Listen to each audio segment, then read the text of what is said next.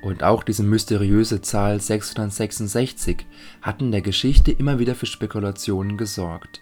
Einige wollen darin den Papst erkennen, andere sagen, das ist die Zahl des Teufels oder irgendwelchen dunklen Mächten. Auch hier lohnt es sich, einen Blick in das erste Jahrhundert zu werfen, in dem die primären Adressaten von Johannes gelebt haben.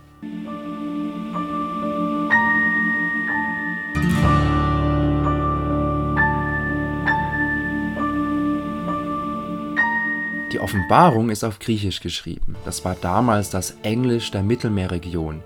Und in der befinden sich auch die sieben Gemeinden, an die die Offenbarung geht.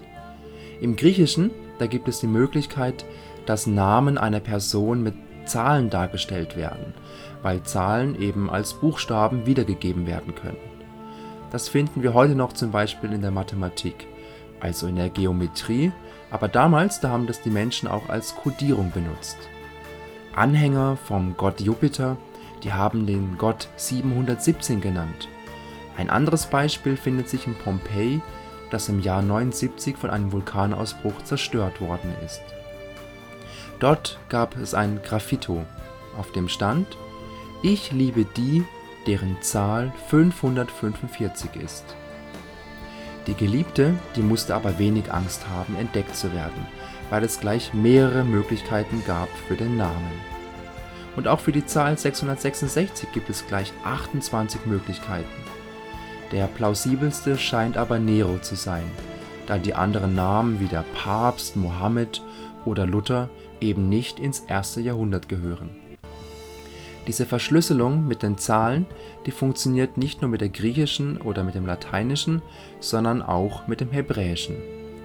Und mittlerweile gehen viele neuere Ansätze davon aus, dass Johannes, obwohl er auf Griechisch schreibt, auch mit der jüdischen und judenchristlichen Tradition vertraut war und dass er eine hebräische Kodierung vorgefunden hat.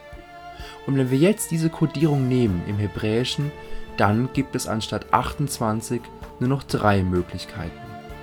Cäsar, Tier und Kaiser von Rom. Dafür spricht, dass Kaiser Nero der erste Kaiser war, der Maßnahmen gegen die Christen traf und der viele von ihnen in Rom töten ließ wie ein wildes Tier. Und auch andere griechische Autoren dieser Zeit beschreiben Kaiser Nero als wildes Tier. Zusammengefasst kann man also sagen, die Offenbarung hat viele geheimnisvolle Visionen und Bilder. Aber anderes wiederum scheint relativ eindeutig zu sein, wenn wir uns anschauen, wie denn die ersten Christen im ersten Jahrhundert die Offenbarung verstanden haben. Und wenn Johannes eine Kodierung vorgefunden hat mit dem 666 und es im hebräischen Kontext Sinn macht, dass damit eindeutig Nero gemeint ist, dann spricht vieles dafür, dass die 666 eben nicht die Zahl des Teufels oder eine sonstige geheimnisvolle Zahl ist, sondern ein relativ eindeutiger Hinweis auf den Kaiser Nero, der die damaligen Christen bedroht hat. Johannes erinnert uns daran, dass Glaube etwas kostet. Weltweit werden ca. 200 Millionen Christen verfolgt oder diskriminiert und die Zahl der getöteten Christen nimmt zu. Oft werden sie Opfer von Terrorismus oder von staatlicher Gewalt. Gleichzeitig stellt Johannes uns aber auch die Frage an uns, die wir in Sicherheit und Freiheit unseren Glauben leben dürfen. Wie würde ich mich verhalten, wenn ich für meinen Glauben Nachteile in Kauf nehmen muss? Würde ich Kompromisse eingehen oder meinen Glauben im Verborgenen leben? Ist mein Glaube so gefestigt, dass er solchen Herausforderungen standhalten würde?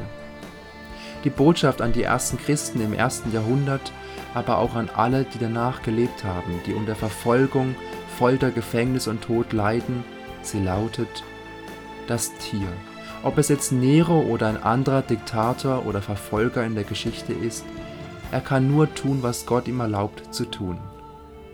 Der eine wahre Gott, der Himmel und Erde geschaffen hat, er gibt die Kontrolle über die Menschheitsgeschichte nicht aus der Hand. Haltet an Gott fest, an Jesus Christus, gerade dann, wenn es schwierig wird. Wenn Jesus wiederkommt, dann siegt Gottes Gerechtigkeit über die Mächte des Bösen, ein für allemal bis in alle Ewigkeit. Amen.